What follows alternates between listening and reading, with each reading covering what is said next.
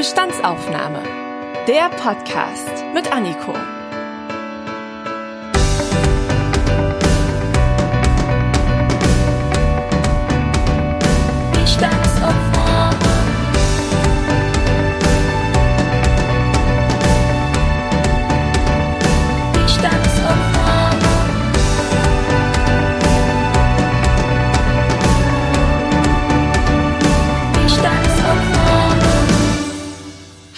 Und herzlich willkommen zu einer neuen Folge der Bestandsaufnahme.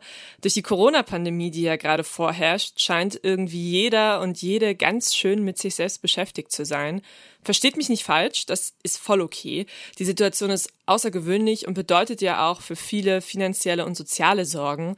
Trotz des Chaos da draußen in der Welt gibt es aber auch Menschen, die sich engagieren für andere und das meist sogar ehrenamtlich.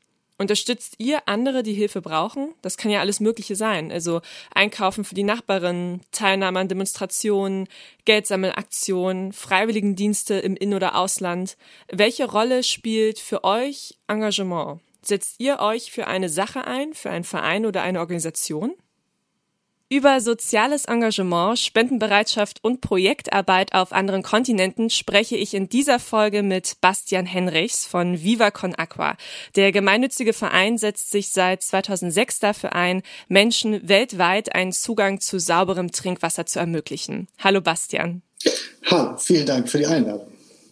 Starten wir doch mal direkt in die Bestandsaufnahme. Wie ist denn so dein Eindruck? Hast du das Gefühl, dass unsere Gesellschaft in Deutschland gerne hilft und auch Interesse daran hat, ehrenamtliche Arbeit zu leisten? Äh, grundsätzlich glaube ich schon, dass die äh, Hilfsbereitschaft äh, in Deutschland relativ hoch ist. Ich habe keine Zahlen im internationalen Vergleich, ob Deutschland da irgendwie besser aufgestellt ist ähm, als, als andere Länder. Äh, oft ist, ähm, also es gibt ja so zwei Teile irgendwie von Engagement. Man kann sich natürlich über finanzielle Unterstützung äh, engagieren, man kann sich aber auch durch Zeit einfach engagieren.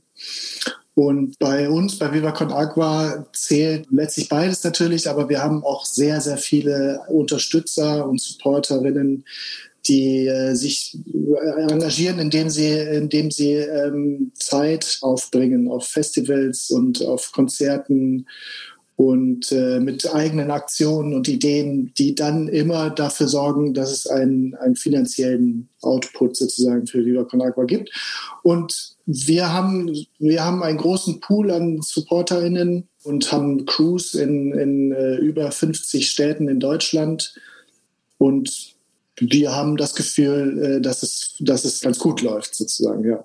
In Vorbereitung auf diese Folge habe ich eine ganz interessante Studie gefunden, und zwar vom Deutschen Spendenrat. Die geben jährlich immer im Herbst so eine Analyse in Auftrag, wo es dann darum geht zu erfassen, wie hoch ist das Spendenaufkommen in Deutschland. Und die Ergebnisse von 2019 zeigen, dass sowohl das Spendenvolumen als auch die Anzahl der Spender und Spenderinnen leicht zurückgegangen ist in Deutschland. Also das heißt konkret jetzt mal in Zahlen gesagt, dass diese klassischen Geldspenden 2019 nur von von 15,7 Millionen Menschen kamen. Und das sind halt 800.000 weniger als im Jahr davor, also 2018. Mhm. Merkt ihr das auch bei Viva Con Aqua, dass das leicht zurückgeht? Also wir haben es 2019 tatsächlich nicht gemerkt. Da haben wir, äh, ist unser Umsatz äh, gestiegen. Äh, und eigentlich ist der, ist der seit 2006 konsequent gestiegen. Ich bin sehr gespannt auf die Ergebnisse dieser Studie für 2020, weil da wird es auf jeden Fall natürlich Verschiebungen geben, gerade jetzt durch die, durch die Pandemie. Das kommt natürlich also bei uns kommt es deutlich an jetzt im Jahr 2020, weil eben auch viele Sachen wegfallen, ne? wie die Festivals. Und es gibt einfach keine Veranstaltungen, wo wir auch zusammenkommen können. Und äh, das, was Viva Con Agua ausmacht, also dieses, die Verbindungen, die wir herstellen und dann auch den, den, die Spaß und die Freude, die wir auch ähm, bei dem, was wir tun, äh, immer vermitteln wollen und haben wollen, selber auch haben wollen.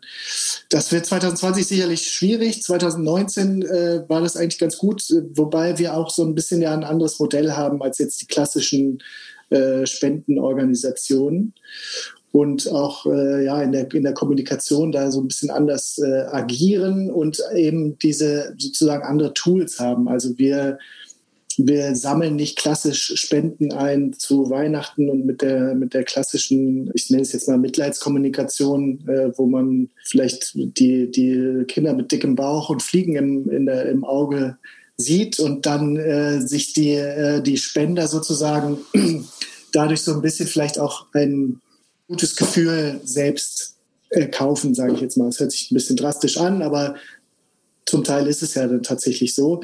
Wir versuchen immer auch in unserer Kommunikation und nach außen hin auch zu zeigen, dass wir Freude und Spaß haben beim sozialen Engagement, denn das funktioniert ziemlich gut.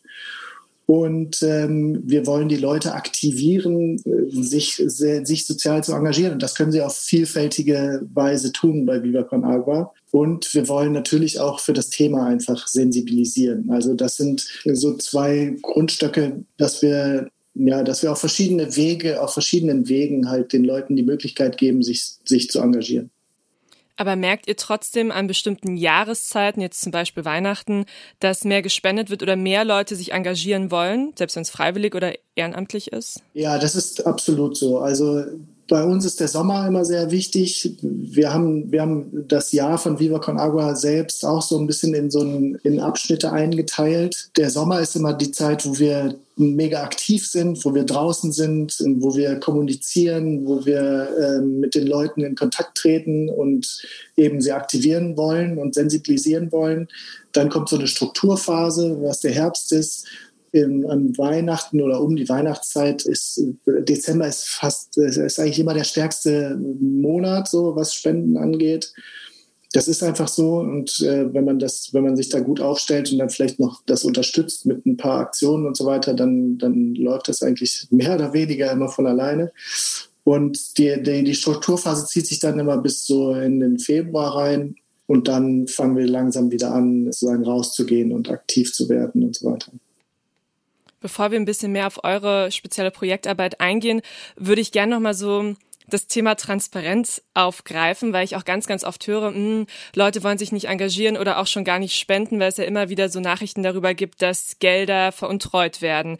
Wie macht ihr das denn bei Viva Con Aqua? Ist das sehr transparent? Kann ich irgendwie sehen, wohin mein Geld fließt? Oder kannst du mal ein Beispiel geben, wie viel Geld dann wirklich ankommt und was ihr vielleicht noch in Verwaltung steckt oder sowas? Also wir haben, wir haben einen Jahresbericht, da, den kann man sich online downloaden. Ich habe ihn sogar hier liegen gerade, ein ganz schönes Magazin. Da stehen alle Zahlen drin. Also da steht genau drin, wie viel Geld in die Projektarbeit gesteckt wird und wie viel Geld wir ausgeben für, für Verwaltung und Öffentlichkeitsarbeit. Wir haben immer dieses Verhältnis 80 zu 20, also dass 80 Prozent des Gesamtumsatzes sozusagen fließen in die äh, Projektarbeit. Ich glaube, 2000 2019 waren wir sogar unter 20 Prozent, da lagen wir irgendwie bei 19,1 oder sowas. Genau, das, das ist einsehbar für jeden auf der, auf der Webseite. Das, äh, es gibt auch so ein, über die, über die Webseite kann man auch äh, auf, ein, auf ein Papier kommen, sozusagen, wo nochmal genau draufsteht, wie die, wie die Spenden verwendet werden, sozusagen. Und wir haben auch alle Projekte ähm, äh, an denen wir beteiligt sind oder die wir unterstützen, sind auch über die Webseite abrufbar. Und da steht dann noch, bestehen nochmal die genauen Projektinformationen sozusagen drauf, wie viel, wie viel Geld von uns da reinfließt, wie viel, äh, wie hoch das Projektvolumen insgesamt ist, mit wem wir da zusammenarbeiten und welche Projekte, also was genau hinter dem Projekt steckt, also das Projektdesign sozusagen. Das ist alles ähm, online abrufbar, ja. Jetzt hast du schon erwähnt, dass ihr auf Konzerten unterwegs seid und auf Festivals und dort mit euren Freiwilligen die Pfandbecher einsammelt. Aber wie ist denn das überhaupt dazu gekommen? Weil das ist ja auch eine relativ junge Zielgruppe, die ihr dann da ansprecht. Genau, es ist tatsächlich bei Viva Con Agua, Viva Con Agua ist entstanden durch Learning by Doing. Also es war nicht super viel geplant. Die Geschichte ist, dass Benjamin Adrian, der äh, ehemalige Fußballprofi, der hat beim FC St. Pauli gespielt, dann war er mit, mit der Mannschaft in einem Trainingslager auf Kuba und da ist ihm das erste Mal begegnet, dass er eben diesen, dass die Kinder dort in den, in den Kindergärten und in den, äh, in den Schulen vor allen Dingen, nachdem sie auch Sport getrieben haben zum Beispiel und auch während der Schulzeit einfach nichts zu trinken hatten teilweise. Und Benjamin war so ein bisschen am, am Scheideweg seiner Fußballkarriere und dann hat er, hat er immer, hat sich das Gefühl ausgebreitet, dass er sich gerne sozial engagieren möchte. Und dann hat er das Umfeld des Vereins FC St. Pauli also hier der Stadtteil St. Pauli, der schon seit jeher sehr sozial engagiert ist, würde ich sagen, und wo, den, wo es den Leuten wichtig ist, dass ähm, ja, Gemeinschaft wichtig ist und ja, alle Menschen irgendwie gleichberechtigt sind sozusagen. Genau, daraus hat sich das so ein bisschen entwickelt. Dann wurde das erste Projekt umgesetzt, dann wurde der Verein gegründet und äh, die Idee, Pfandbecher auf Konzerten und in Festivals zu, äh, auf Festivals zu sammeln, ist tatsächlich in Lüneburg entstanden. Da gibt es das äh, Lunatic Festival, so ein etwas kleines, ja tatsächlich sehr studentisch organisiertes Festival auch. Und da war, das war einfach letztlich dann ein Mitarbeiter, der, der die Idee hatte, das, das, das doch mal auszuprobieren. Und dann äh, hat sich das dadurch immer weiterentwickelt, dass wir dann auch mit den, mit den Festivalveranstaltern natürlich in Kontakt getreten sind und jetzt eng auch zusammenarbeiten mit FKP äh, und auch, auch anderen Konzertveranstaltern. Wir haben dann da jedes Mal auf den, auf den Festivals auch einen Stand äh, gehabt, so einen Infostand, wo man sich informieren kann über die Projekte und über die Arbeit von Viva Con Agua und dann dadurch entstand dann auch diese große Community letztlich dass es dann jetzt so eine junge Zielgruppe ist, das, das ist ja für uns erstmal sehr, sehr positiv und sehr gut, äh, weil wir die junge Zielgruppe als, als sehr engagiert äh, erachten und also die junge Zielgruppe hört sich Bescheid an, aber junge Menschen, da haben wir schon das Gefühl, dass die sehr engagiert sind und dass die auch eben so eigene Ideen haben. Und wir sehen Viva Con Agua tatsächlich als Plattform auch,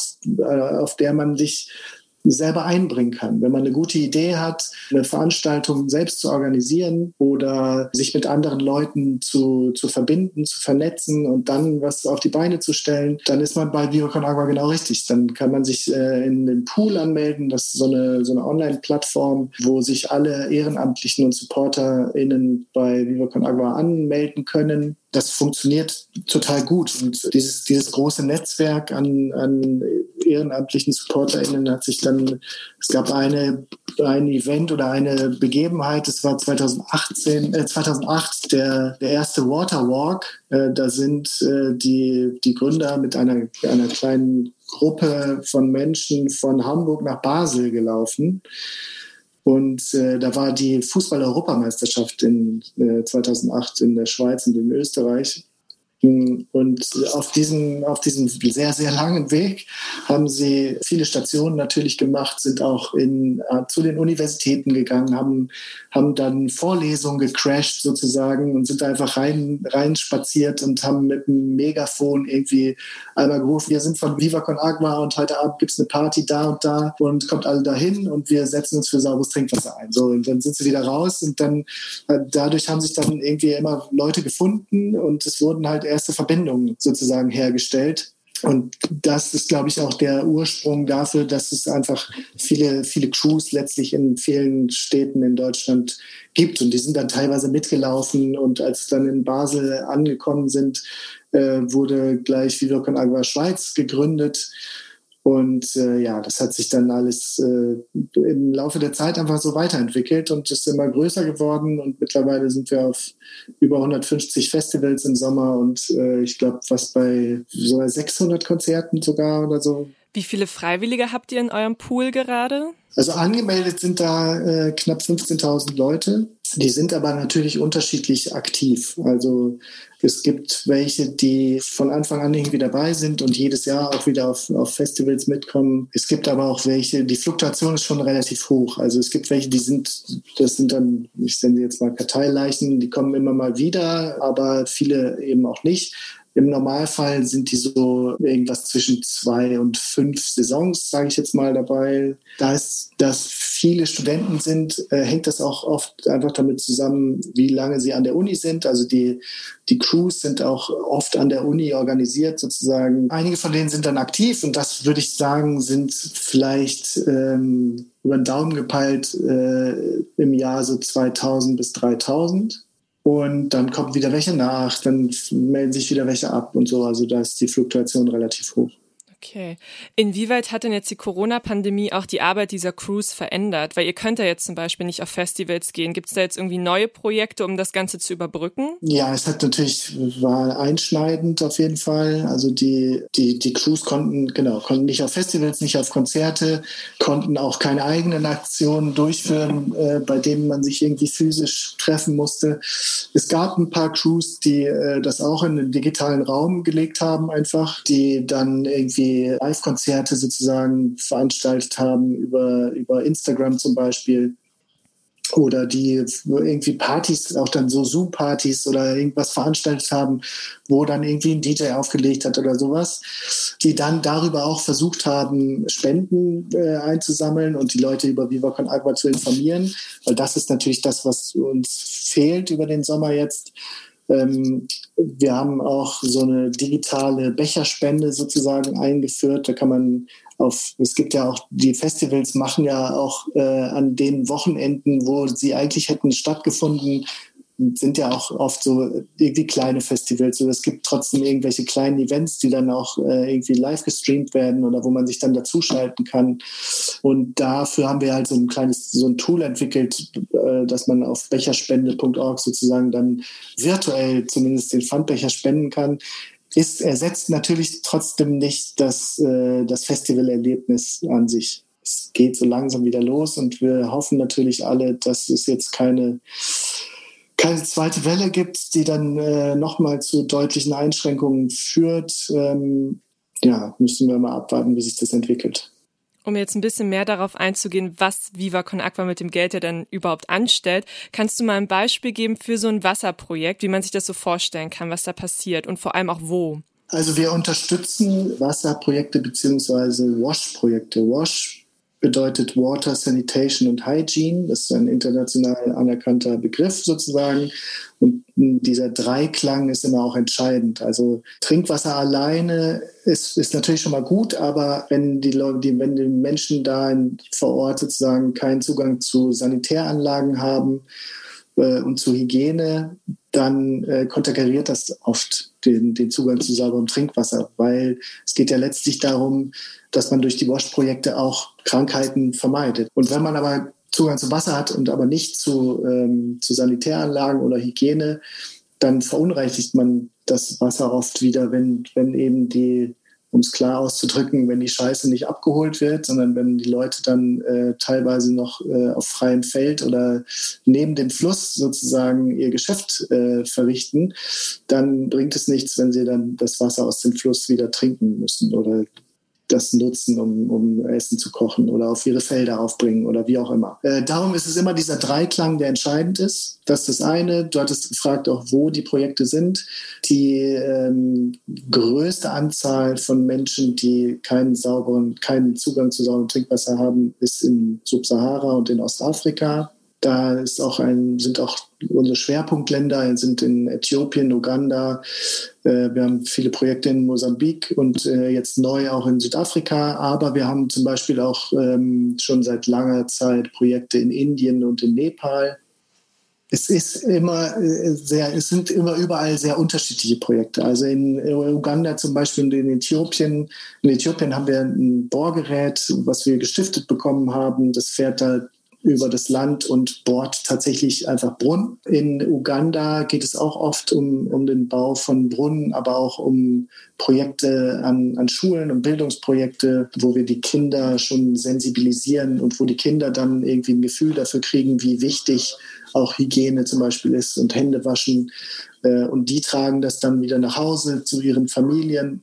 Äh, in Südafrika das Projekt, was jetzt, was wir 2020 selbst implementiert haben. Da arbeiten wir nicht mit einer Partnerorganisation zusammen, weil wir da äh, einen Mitarbeiter in Südafrika vor Ort haben, der da, der da sein Hauptwohnsitz ist, der ein absoluter Wash-Experte ist. und der hat das Projekt sozusagen für uns, für uns implementiert. Ähm, das ist unser erstes selbst implementiertes Projekt. Da geht es auch um den Zugang zu sauberem Trinkwasser an Schulen und Hygiene- und Sanitäreinrichtungen. Und es, es gibt aber zum Beispiel auch in Tansania gibt es ein Projekt, äh, das nennt sich Cloudfisher. Da werden, ähm, sind so Net, werden Netze aufgespannt.